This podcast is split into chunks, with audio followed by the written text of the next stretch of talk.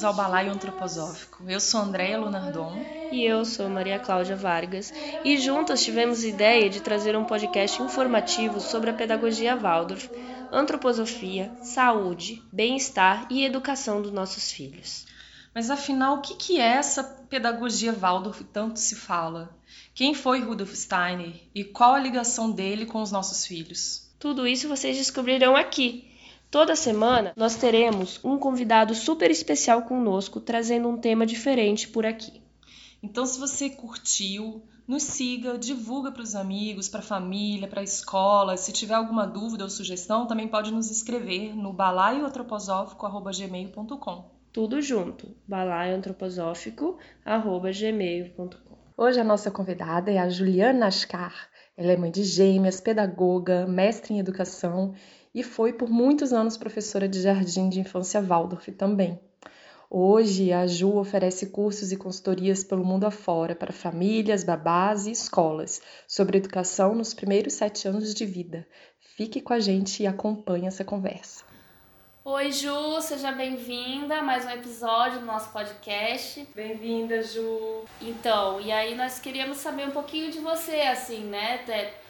Muitos, eu acho que muitos pais e, e, e babás, né, que é uma novidade, assim, ouvem falar de você e estão querendo fazer muito o seu curso, assim. Então, eu queria... Me conta um pouquinho mais sobre você, assim, como é que começou essa... Tá, é, bom, então primeiro obrigada pelo convite, André e Maria, por estar aqui.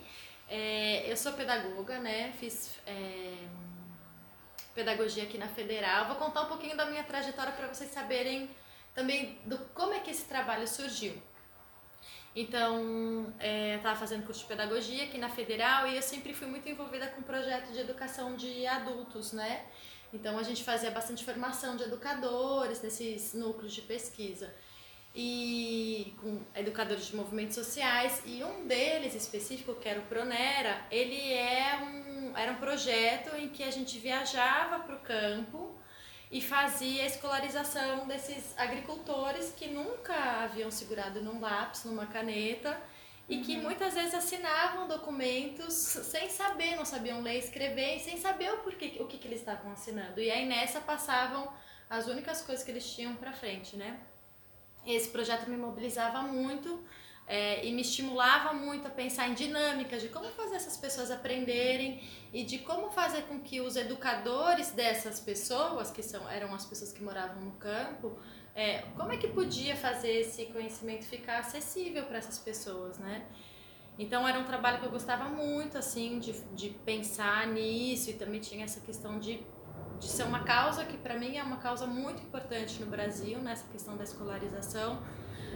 E aí durante a, a universidade, é muito interessante isso da pedagogia Waldorf, porque os encontros vão acontecendo, né? Eu ouvi uma professora é, a Marlene Dozon, de Filosofia da Educação, lá nessa disciplina, fazendo, criando uma linha né, das teorias de educação, dos principais pensadores, e aí ela passou pela antroposofia, pelo Rudolf Steiner, mas assim, um jeito passou. Uhum. E, e ela mencionou alguma coisa com relação à arte, e eu na hora fiquei, nossa, tem alguma coisa aí muito interessante, né? O que será que tem aí? E aí eu comecei a ir atrás e a primeira pessoa que eu conheci, assim mesmo que eu fiz um estágio, foi com a Luíse, que é a professora de maternal do Anabá. Isso foi em 2000, isso faz muito tempo. Acho que isso foi em 2003, por aí, 2003, 2004. Uhum. E aí quando eu entrei na, no Anabá, eu fiquei, nossa, assim, aquele cheirinho, né, gostoso, que eu, até uhum. a Bibi comentou, né, esse cheirinho de chá, de pão, da madeira. E para mim fez todo sentido Bom, e aí fui indo atrás, e aí ia ter o seminário de pedagogia Waldorf aqui em Floripa, e eu me inscrevi uhum. e comecei a fazer. E fiquei bem próxima da FAB, que hoje em dia tem o Jardim dos Limões, e da SU, que foram as fundadoras do Jardim dos Limões. E aí elas me convidaram, falaram, Ju, você não quer vir aqui trabalhar com a gente, uma turminha de crianças de seis meses até seis anos? E aí eu virei para elas e falei assim, gente, eu trabalho com adultos, eu nem sei trocar fralda. aí elas, ah, fica tranquila que isso é o de menos. E aí, e aí foi, realmente, falei, ah, enquanto pedagoga, eu preciso vivenciar isso, né? E a pedagogia Waldorf tá me chamando bastante. Falei, vou, é isso aí. Mas olha que interessante, até minha monografia no, no seminário, que a gente no final do seminário de pedagogia Waldorf tem que apresentar uma monografia. Uhum. Era sobre o aprendizado do adulto. Então eu estava muito voltada para o adulto, né? E aí esse convite me pegou de sopetão, mas eu resolvi fazer um mergulho e me apaixonei de estar com as crianças, de ver o desenvolvimento. Então tinham crianças lá que nem sabiam, assim, eram engatinhavam.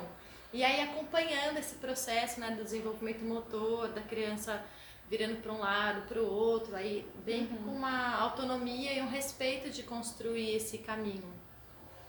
E, bom, então eu me apaixonei, assim, foi um mundo que se abriu é, na infância, mas sempre muito ligado ainda com os pais, né? Então os pais tinham muitas dúvidas do como é que iam educar os filhos e, e eu ficava sempre intrigada, assim, mas por que que isso acontece, né? Por que que a gente tem tanta dúvida hoje em educar os filhos? Bom, e aí essa dúvida foi crescendo dentro de mim e muito porque a pedagogia Waldorf também tem uma coisa muito de você ir na casa das famílias, né? E, e, e ver como é que é a rotina, como é que é o ambiente, dar, dar sugestões, assim. Uhum. E também, claro, que é aproximar, né? Esse vínculo entre família e escola. E aí, na época, tá? Isso eu já estava na Casa Amarela, era em 2008, mais ou menos. E aí os pais, alguns me falavam que tinham essas dúvidas e eu perguntava, e onde que você esclarece as suas dúvidas? E alguns falavam, ah, no programa da Super Nani. E na época. era o que tava, é, Era o que tava. Era o que tinha era também. O que tinha, né? É engraçado que essa, essa literatura é um pouco recente, assim, né? Uhum. Mais acessível desse jeito. E eu, super nani, o que, que é isso, né? E aí pronto, aí eu, aí eu não conseguia mais relaxar, porque eu via as perguntas, via que eles resolviam alguns, né?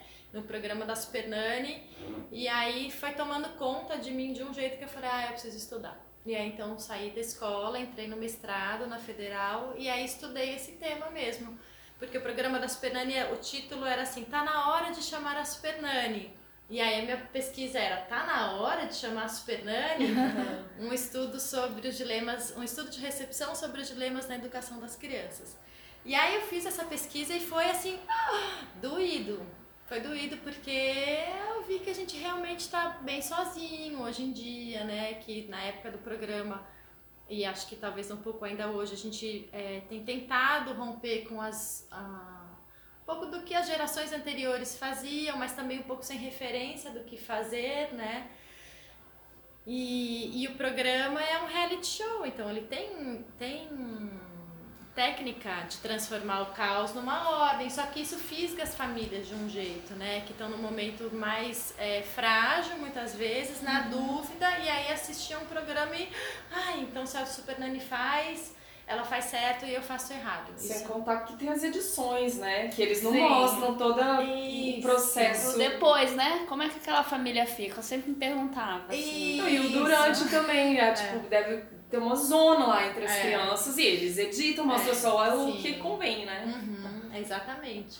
Então, era bem isso, assim, que acontecia. Então, fazer essa pesquisa foi bom porque me trouxe uma consciência maior mas também, como na época eu ainda não era mãe, também me trouxe um exercício de empatia bem grande, né? Quando eu ouvia os desafios dos pais, assim, mano, não consigo levar para tomar banho.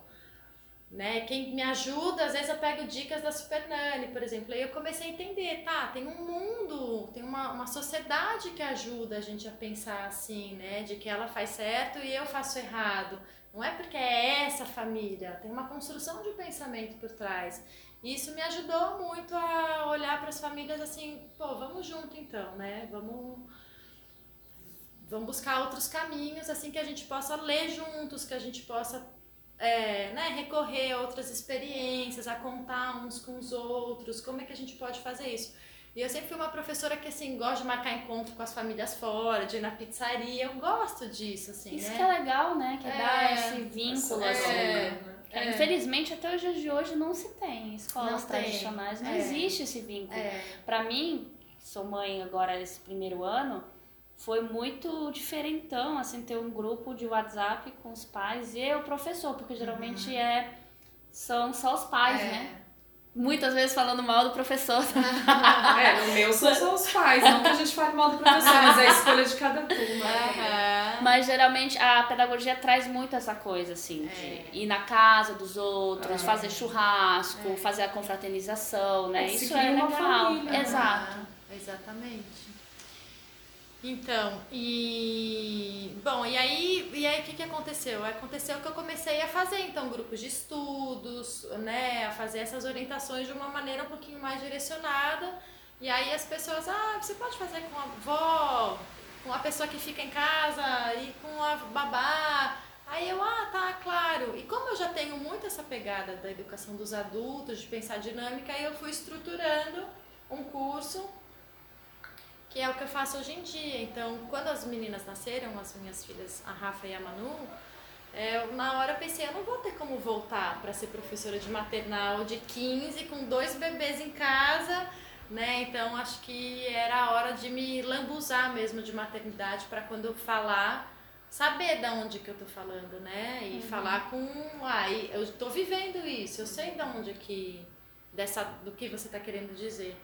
Então foi isso, aí eu mergulhei, na, até hoje estou quilambuzada de maternidade, Nossa. né? Estamos. E, e aí hoje em dia o curso é que me enche de alegria, porque no fim eu consegui unir duas grandes paixões da minha vida, né? Que é essa da educação dos adultos, do como a gente precisa estar junto e aprender junto, mas falando sobre as crianças, que a gente, se a gente cuida dessa infância, nossa, a gente vai ter um mundo muito melhor, né? E o que, que é esse curso que eu fiquei curiosa agora? O que, que, que, acontece? O que, que você fala? Que as crianças estão junto quando você fala? É, vou contar então um pouquinho. É, esse curso ele foi todo feito com base nas principais dúvidas dos pais, né? Porque, assim, como professora, eu percebia que a gente trabalha muito na escola, só que aí chega em casa, André, e aí as famílias às vezes não conseguem ter continuidade, mas muitas vezes é por falta de um acompanhamento um pouquinho mais próximo, né? Então, dúvidas assim, por exemplo, é, uma das mães da minha turma falava: Ju, mas nossa, minha filha é muito egoísta. Com a criança de dois anos e meio, né? Por exemplo, ela não quer emprestar os brinquedos. Só que se você entende, tá? Então esse é o primeiro módulo do curso, tá? Uhum. Se você entende as etapas de desenvolvimento dos primeiros sete anos, você vai compreender que a criança é egoísta. Até três anos e meio, quatro anos, não tem como ir com ela no parquinho e pedir para ela emprestar o, o brinquedo preferido dela para um amiguinho, porque faz parte do desenvolvimento dela esse egoísmo.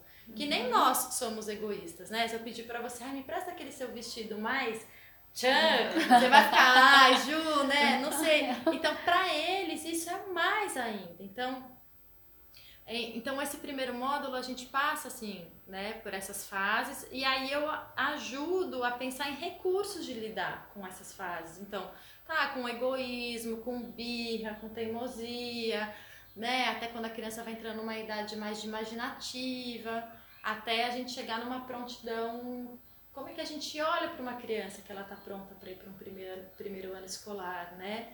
Que tem esse cuidado.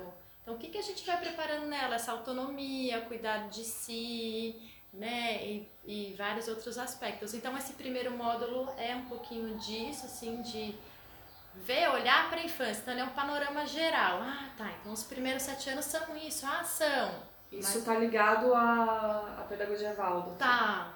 E como que faz se a criança não quer emprestar e, e ela tá na fase de ser egoísta? O que que acontece? Tá, então, ó, é...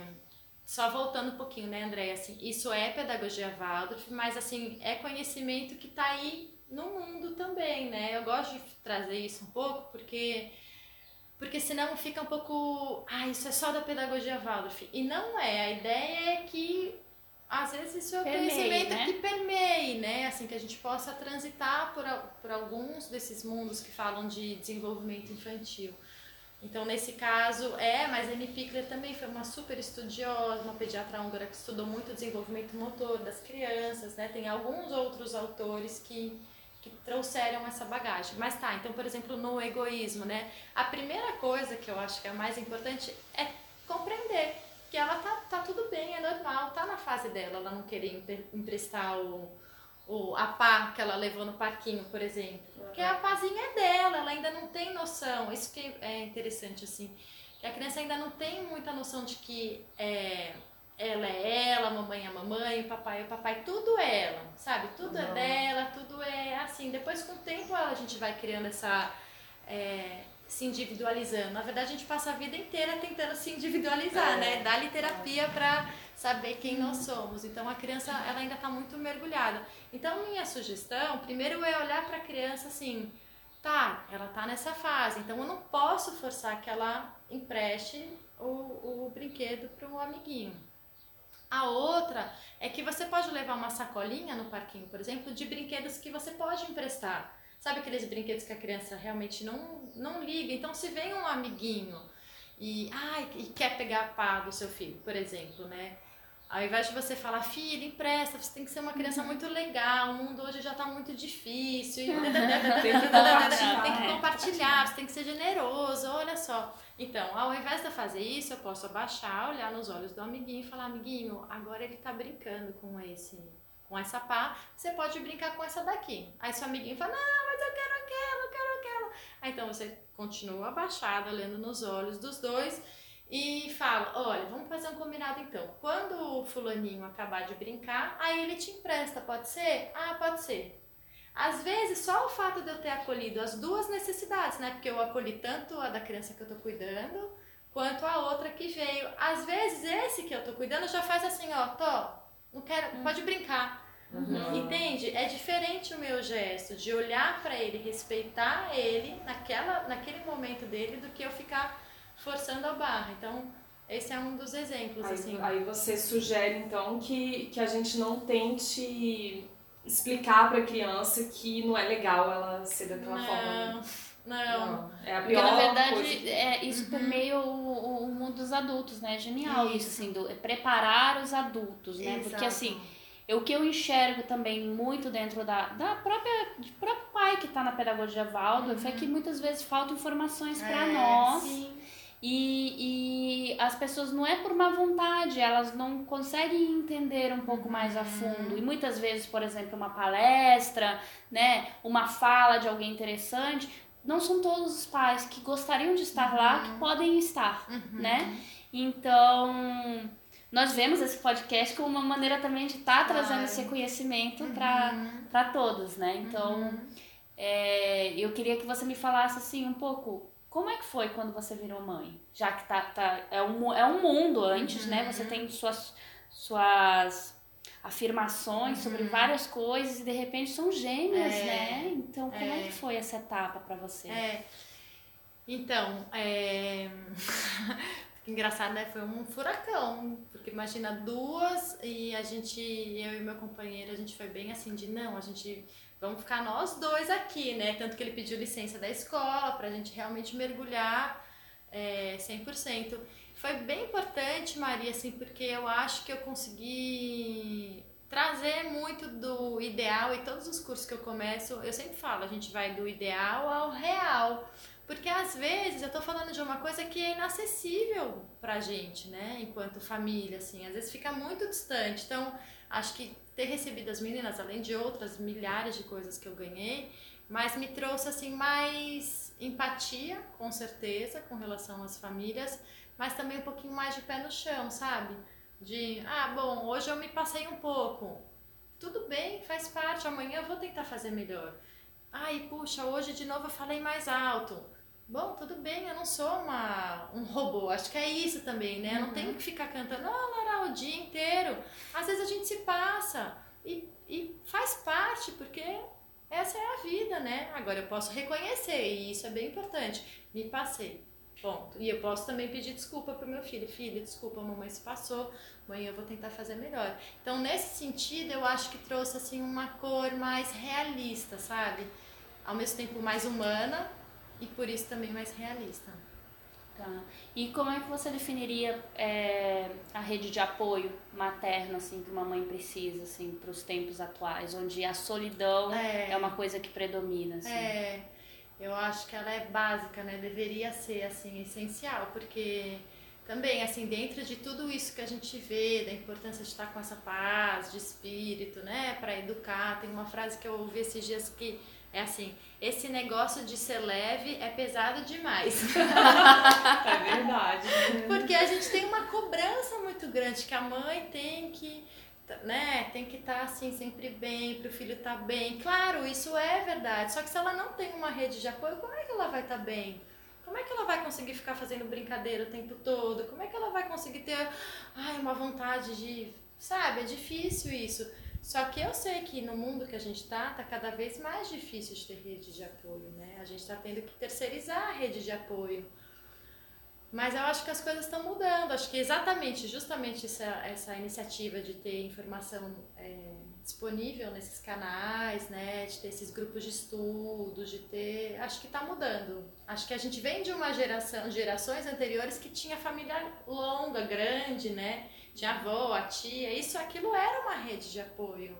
E a gente está perdendo, e a gente está achando outras formas de encontrar essa rede de apoio, mas eu acho que ainda é um exercício bem grande. Porque ao mesmo tempo que, que, que gente fala em rede de apoio, tem pessoas que se incomodam com esse excesso de, de argumentações da família, né? Quando uhum. nasce uma criança, todo mundo dá palpite, né? De como tem que ser a criação da, da criança. Uhum. Então, é, esse educar, eu queria que tu falasse assim, porque, por exemplo, babá, são pessoas que muitas vezes elas não têm é. acesso a essas informações. Uhum. O que que tu enxerga, por exemplo, nessas babás que te procuraram? Como é que elas chegam até seu curso? É, então, na verdade, quem contrata o curso são as famílias, né? Que a uhum. babá presta serviço para essa família. É, como eu vejo, eu vejo como bem desafiador para os dois lados, assim, sabe? Agora que eu tenho trabalhado mais e quando eu gosto, eu dou curso para as babás, eu gosto de ter um curso só para elas porque é um momento que eu as escuto, eu vejo quais são os reais desafios. É muito desafiador você estar numa família que tem o seu padrão de educação. E o que acontece muitas vezes é que a babá precisa colocar a teoria na prática, né? Só que às vezes não funciona isso com a família, então ela fica sempre num momento desafiador. Então, por exemplo, colocar limite. Então, no curso também tem um módulo de limite. Eu ensino várias brincadeiras sobre limite né? Assim, de como pensar limite de outras formas. Mas muitas me falam, ih, Ju, se eu colocar limite lá, aí eu não sei, a, a patrão não vai gostar. Então elas também se encontram nesse lugar é, de assim tenta... limite, né? É, até então, onde que eu posso ir? Exatamente. Então para elas é, é difícil assim. E a, e a linguagem que você usa com elas também é, é mais, super simples. É mais... É, o curso todo ele é sempre convivências, né? Eu faço muita dinâmica. Então, falar assim que nem eu tô falando aqui, muito é raro acontecer. A gente então vai se rastejar no chão, a gente vai fazer exercício de escuta, vai fazer exercício de tato, tem bastante, porque tem um módulo de ritmo que eu ensino muita música.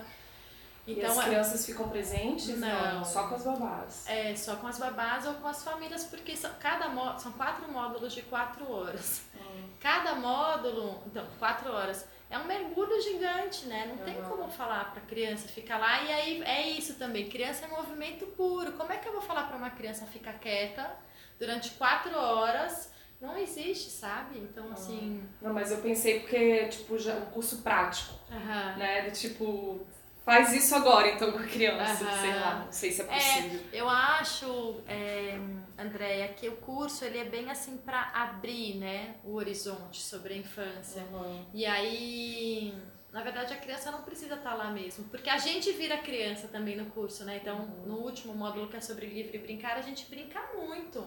E aí, isso é muito bonito falando das babás, porque elas têm tantas brincadeiras de infância, mas tantas brincadeiras. Super legais, né? Nossa, elas dão um banho assim na gente que vem da cidade ou que já nasceu nesse modelo um pouquinho mais de família nuclear, né? Desse papai, mamãe, filhinho. Porque elas já têm essa coisa de brincadeira de rua, muitas, né? Tô falando especialmente das babás que eu trabalho lá em São Paulo. Elas têm isso da amarelinha, do jogo de cinco Marias, sabe? Tem uma infância muito rica de natureza, de presença de natureza forte, de brincar na rua, de voltar só à noite, apanhavam porque chegavam só à noite, porque roubavam manga do vizinho. Então, nesse módulo do, do Livre Brincar, é, é ao mesmo tempo, que é isso que eu acho bonito também, né, que elas reconheçam a infância delas como dando valor para isso.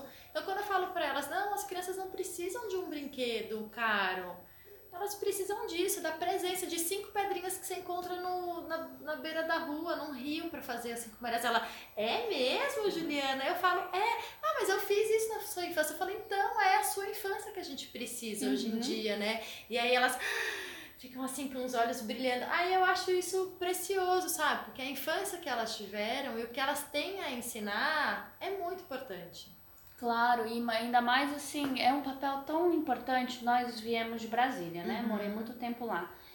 E as últimas vezes que eu retornei lá, eu vi muito mais é, babás nos parquinhos e embaixo dos prédios uhum. do que quando eu era quando eu ainda era criança uhum. e brincava livre e solta por aí. Uhum. E sempre me questionando, né, que é, é, eles assumem uma segunda mãe, mas essa babá uhum. muitas vezes também está deixando um filho em casa, Sim. né? E isso sempre ficava toda vez que eu via assim as babás, uhum. né? É, essa questão de, por exemplo, num curso como o teu, é, essa babá se valorizar uhum. e acreditar que as coisas que ela traz também são ricas e coisas uhum. simples, é, desmistifica toda aquela preocupação que elas têm muitas vezes de carregar mil brinquedos pro parquinho com a uhum. criança, sabe? Tá, é. tá querendo liberar os eletrônicos tão cedo, uhum. porque a família deixa, uhum. né? Então, é legal essa preparação, assim, é. porque é, eu acho que além dela se redescobrir na infância, ela também se redescobre como mãe, porque muitas são mães Sim, também, né? exatamente. É isso que eu gosto de dizer para elas, assim, quando elas chegam. Eu falo, olha, esse conteúdo que vocês vão trocar aqui, né? É para o lugar que vocês estão trabalhando, claro, mas é para a vida de vocês. Então aproveitem, sabe? Porque às vezes tem babá que tem uma, muita resistência. Ah, isso não, isso não vai dar. Ah, isso não. Eu, tudo bem, mas leva para sua vida, porque tem tanta coisa legal aqui uhum. que você pode levar, né? E é isso que você falou do, de ir no parquinho com os muitos brinquedos, também tem uma compreensão de que a babá, é, no geral, tá? Generalizando, ela tem que fazer pela criança. E isso é um grande equívoco, porque assim, é tão importante a criança saber fazer por si própria, né? Como a uhum. Bibi falou no, no, no, no áudio dela lá, de aprender a colocar meia, de aprender a dar conta de si. Isso é uma das coisas mais preciosas também que a gente pode dar para a criança. Então, é, alguns pais equivocadamente acham que a babá precisa fazer pela criança, né? Ou então tem que entreter o meu filho o tempo todo. Então é, tem que inventar brincadeira o tempo todo, tem que estar em cima o tempo todo. Enquanto a gente sabe a importância de que quando tem um ócio, tédio de uma criança maior, eu tô falando, tá? Cinco anos mais ou menos. É aí que surge uma brincadeira, é aí que surge uma ideia para acontecer. Se ela não tem a possibilidade de viver esse vazio, a gente tá, tá podando a capacidade criativa dela. Então, é, eu falo isso para elas bastante, assim, deixa a criança, dá o tempo, sabe? Desde o desenvolvimento motor da criança pequenininha, que pode rolar para um lado, para o outro, até ela virar de bruxo, não precisa ficar em cima o tempo todo, distancia, assim, fica com aquela presença, uma qualidade de presença, mas observa, né? Então a gente vai construindo uma, um olhar mais contemplativo com relação ao desenvolvimento. Né? Uhum. Né? Claro, a gente pode brincar junto, é uma delícia brincar junto com as crianças, mas também saber a hora de se retirar para deixar o que vem dessa brincadeira. Né? E essas crianças, esses cursos são para pais de crianças pequenas e bebês ou já pega crianças mais velhas também, tipo 10 anos? É, por enquanto eu tô no 0 ao 7, André. É... Mas tem possibilidade também de, de ter um curso assim para pais de 10, 12 14. Porque, né, eu tenho dúvidas, assim, a minha tá com 14 e eu tenho dúvidas também, né, nessa questão de deixar que surge no ócio que surge. Uhum. É, elas não têm já nessa idade, principalmente, essa, essa paciência de ficar no ócio, uhum. né? E eu acho que é importante também. Uhum. Porque às vezes a gente acaba focando muito nessa idade menorzinha, é. que é onde é. muitas dúvidas aparecem, uhum. porque né, o começo a gente não sabe de nada, uhum. e esquece das fases maiores, que eu acho que também é importante ter um foco, né? Os pais de adolescentes muitas vezes se sentem um pouco assim, né? Sem, sem uhum. saber para onde ir, o que é. pode, o que não pode fazer. Uhum. É a questão da sexualidade em si que já começa a vir, uhum. né? Não que a uhum. sexualidade não esteja presente na infância, uhum. né? Mas de outra maneira como a gente se refere a esse Sim. termo. Mas eu vejo também, porque eu tenho uma filha de 10 anos, né? Que já está entrando nessa fase da, da, da adolescência e são muitos desafios, é, né? Também. Eu imagino. Eu, e, e Pra gente também, seria legal ter um curso, sabe? É. Nossa, total, agora. né? Porque entram outras questões, assim, Sim. que já entra tecnologia, uhum. namoro, questões é. de sexualidade, né? Mas é, 0 a 7 anos é, é, é, uma fase, assim, primordial, né? Os é. pais procuram. É. é. eu vejo assim, existe um grande conteúdo hoje, e por mais que exista um grande conteúdo a ser ofertado pelas mídias, em cursos, né? É, não são todos os pais ainda. Eu vejo muito pai falando vai ter filho, mas que só se liga depois que vira pai, assim. Uhum. Sabe? Que dá um clique, às vezes depois do primeiro ano da criança, assim, uhum. que, cara, não aguento, tem umas é, questões mesmo, que eu não entendi. Mesmo sabe? Que, que, que ele estude alguma coisa, faça curso, só vai aprender mesmo na hora que nascer, é, não tem jeito. Sim. É na prática que a gente vê, né? Uhum.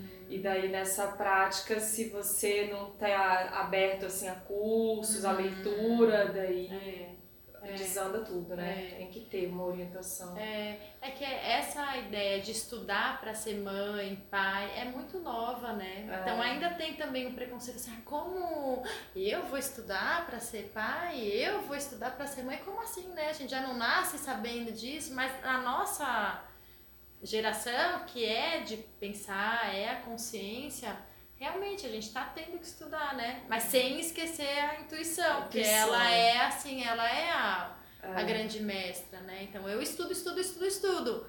Mas meu coração precisa falar junto, senão eu vou ficar refém da teoria e não é essa a ideia, né? É. Acho que a gente estuda mas espera, tem uma coisa que precisa ser além da teoria, que eu acho que é a intuição. E é importante também, que a gente estava falando no começo da conversa, a questão da culpa, né? Que você estava dizendo, não, me passei, beleza, tô vendo isso, vou tentar não fazer isso amanhã.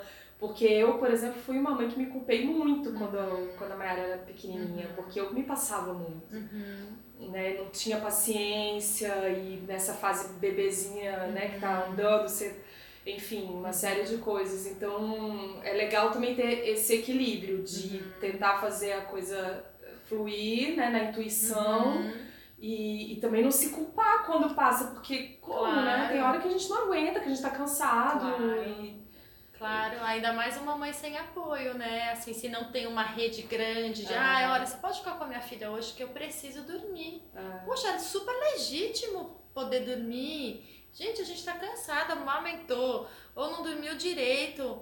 Você ou tá... preciso tomar um banho, né? É, não é? Só no banheiro. banheiro. E mesmo assim, eu preciso ir ao cinema. É. Tá tudo bem, eu preciso fazer uma aula de dança. E tá tudo bem, porque a, a criança também aprende o gesto do autocuidado através do exemplo, né? É. Então, assim, qual é o exemplo que eu tô sendo para as minhas filhas de assim, só dou, dou, dou, dou, ah, tô exaurida, poxa, também preciso cuidar de mim. Eu tô ensinando para elas esse gesto de autocuidado. É mais, isso é tudo, né? Porque a criança é imitação, não tem jeito. Então, até isso que a gente falou sobre o ócio, eu fico vendo nós enquanto adultos, como é que a gente lida com ócio? A gente não tá mais conseguindo. Falo por mim, assim, uhum. cinco minutos de vazio, o que, que a gente normalmente tende a fazer? Pega o celular e, uhum. e foi para um outro mundo e aí acabou o ócio. Então essa, esse, essa ideia do exemplo, assim, acho que antes da gente cobrar, né, assim, ou, ou pensar, é sempre, e acho que isso é muito da antroposofia, né, que é o trabalho de autoeducação, como eu me autoeduco para poder ser digno de exemplo.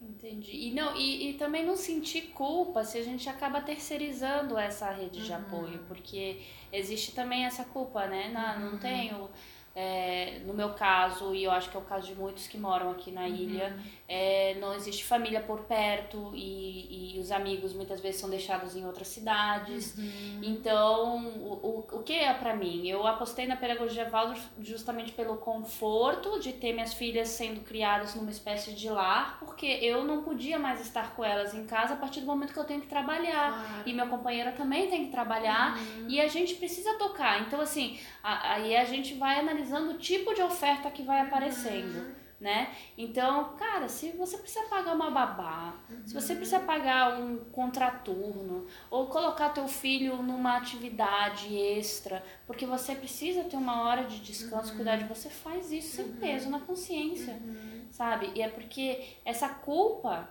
principalmente a materna, uhum. ela vem com tudo desde o momento que você vira mãe. Uhum. Porque é muito fácil apontar uma mãe, né?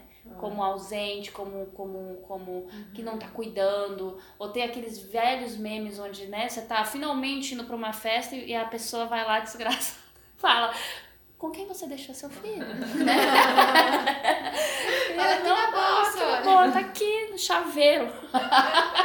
e é isso, assim. É. Já que não temos mais essas famílias grandes, porque as famílias se tornaram pequenas, Ai. né? Uhum. Podemos é, trazer essa, essa terceirização, que é a maneira que, que o mundo nos dá, e fazer cursos para uhum. se entender melhor e entender os outros. Uhum. E aí, recentemente, eu fiquei sabendo que você viajou para Europa. Sim. Fez uma viagem. Como é, é, que. O que te trouxe isso, assim, de é, outras culturas, né? Visualizando. É. A verdade foi um convite que eu recebi de uma escola em Lisboa. E... E aí eu aproveitei a oportunidade, né? O meu companheiro também tem essa viagem todo ano para fazer, e aí eu juntei esse convite e aí a gente começou a amadurecer a ideia de ir para lá, né? A gente acontece essa viagem já uma vez por ano, mas dessa vez foi a primeira que eu realmente fui para trabalhar. E, e também recebi uma, um convite de uma escola em Londres. Legal. Que chama The London Acorn School. Que é uma escola Waldorf, só que lá eles têm um pouquinho, assim, não se chama Waldorf, né, essa escola, mas é uma escola bem inspirada em pedagogia Waldorf, fica dentro de um parque.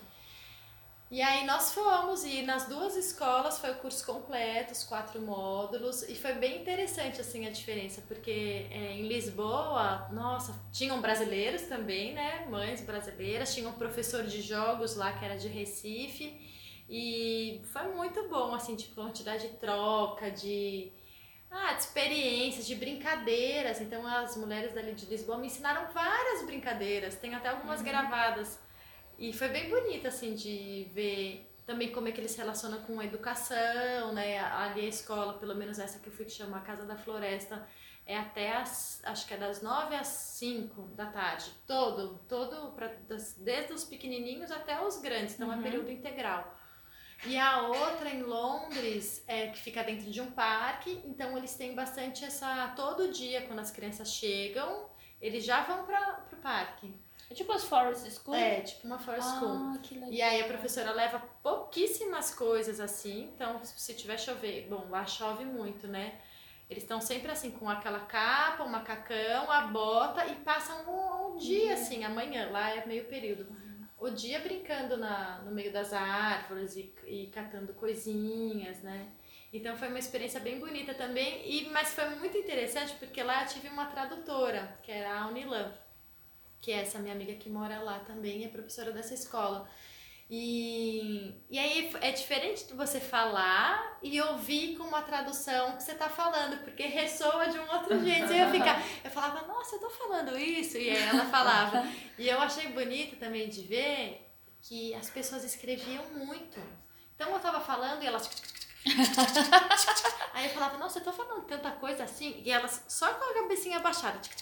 E foi interessante porque tinham pessoas de diferentes países. Então tinha gente da Espanha, tinha muçulmana, tinham assim, era um grupo bem eclético, sabe? Uhum. E para mim foi bem bonita essa experiência de ter dado o curso lá, porque tinha esse pupurri, assim, essa diversidade de pessoas de diferentes cantos. o mesmo curso, é o mesmo que você dá aqui. É o mesmo em todos os lugares. Uhum. Mesmo conteúdo do curso das famílias é o mesmo do curso para as babás. Só que talvez com uma linguagem um pouquinho diferente, né? Mas é o mesmo conteúdo. E aqui você dá em todo o Brasil. Quando te chamam, você vai. É, eu vou. Eu tenho tido bastante curso em Brasília, em São Paulo bastante. Aqui em Floripa um pouquinho menos, né? Aqui acho que eu, que eu dou mais oficina do que os cursos completões, assim. E como que as pessoas te acham, já que você não tem um canal na TV chamado Super, Super Ju? Super Ju. é, pois é, quem sabe, né, um dia. É, tem o meu WhatsApp e tem o Instagram que é Juliana Underline Ashkar, que é A-C-H-C-A-R. Legal. Daí É. acessando lá consegue ter contato e te chamar Sim. e saber de orçamento e tudo Sim. isso. E como é que é essa mãe Ju quando tá em casa, assim? O que que... Ah. Me, me, me- me fala, É, assim. Você como é que consegue tu- fazer com as suas meninas o que você ensina? Então, é, no curso eu dou vários exemplos de casa, assim, tanto as- os êxitos quanto as coisas que não deram certo. Eu sou bem realista, assim. É, eu consigo trazer bastante imaginação pro dia a dia, consigo cantar bastante. Quando eu não canto, elas, mãe, né? Então, por exemplo, tem uma música para tirar do banho, né? Às vezes, quando eu vou entrando no banheiro e já vou fechando a torneira e não canto, aí uma fala, ô boa noite, ô na água, eu, ah é, ô boa noite. Mas eu acho que eu sou uma mãe bem carinhosa, assim, acho que sobrava em alguns momentos, especialmente quando eu sou acordada de madrugada. Quem não, né? Quem, não é? Quem, né? É, mas acho que elas têm uma boa mãe, dentro do possível, né? Assim, com minhas bravezas, com os meus dias mais E você Carinhosa. consegue, você consegue, é, vamos dizer, entre aspas, testar em casa o que você coloca no seu curso. Sim, Então fica, na verdade, um curso bem mais realista, né? é Do bem. que se você não tivesse filhos. Sim, exatamente. Porque É. o que não dá certo também, você É. já dá um toque, ó, já fiz isso e não deu sim, certo. sim.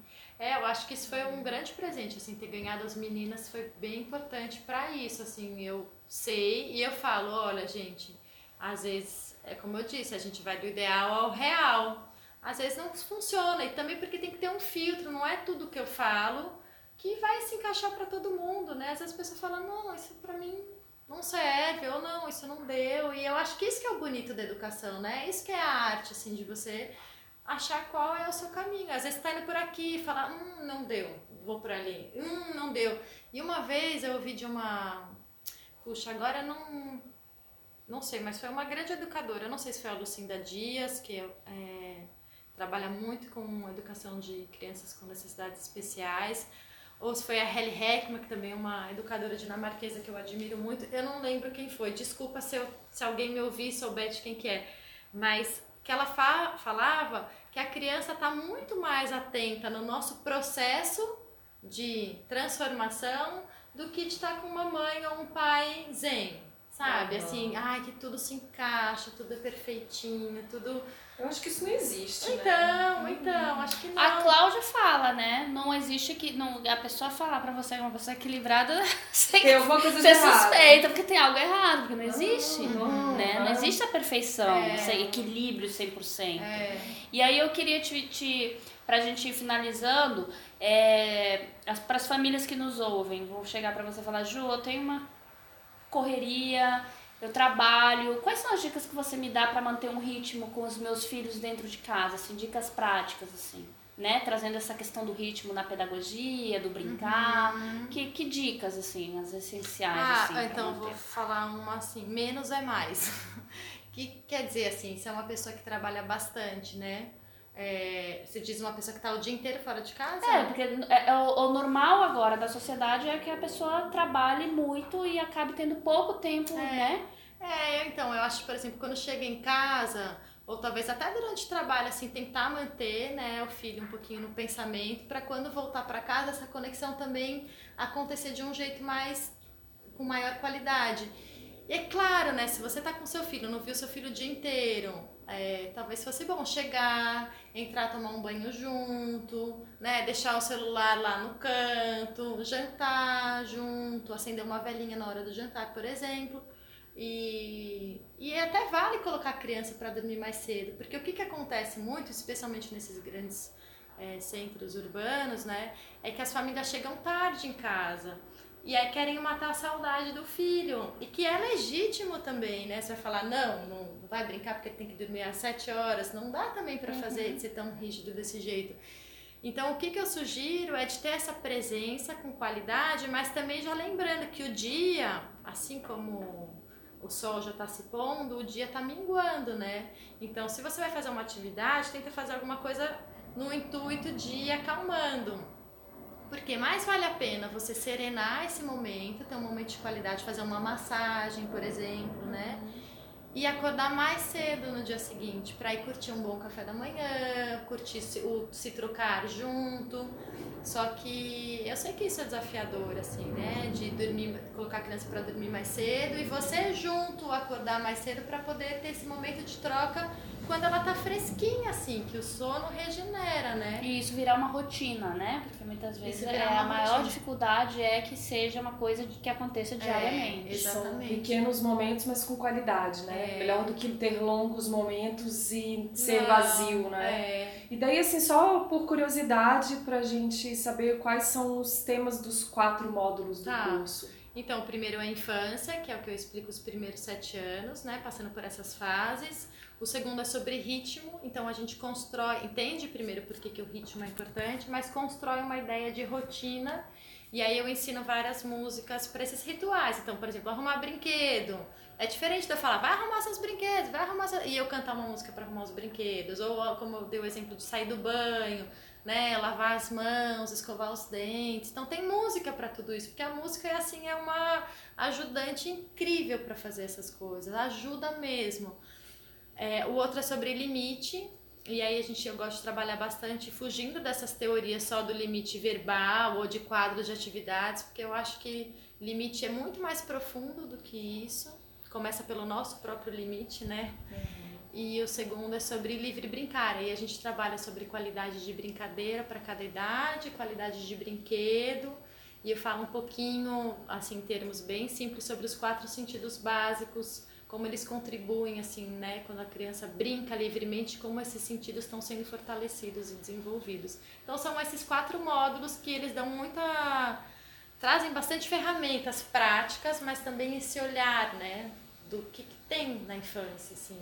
Daí ó, são umas ferramentas que, que ajudam, junto com a intuição já de Isso. ser pai e mãe, a levar uma vida mais leve, é, sem, sem, ser peso. pesada. Exatamente, é do ideal ao real. Para mim esse é um é bem importante assim, do ideal ao real e se acolhendo sempre, né? Que legal, então, Ju, obrigada. É, eu que agradeço. obrigada por ter vindo aqui dar essa conversa, ter essa conversa com a gente. Eu fiquei super é, satisfeita assim, com as coisas que eu ouvi, porque eu não sabia, né? É. A gente, eu fui no casamento da Ju é. com o Habibs e acompanhei as meninas, acompanhei as meninas crescendo e não sabia que você dava esses cursos, sabia uhum. que você era pedagoga, então foi foi bacana até pra gente indicar pras amigas, é. que eu tô cheia de amiga com criança pequena. Ah, que legal. E se tiver dificuldade, a gente já sabe.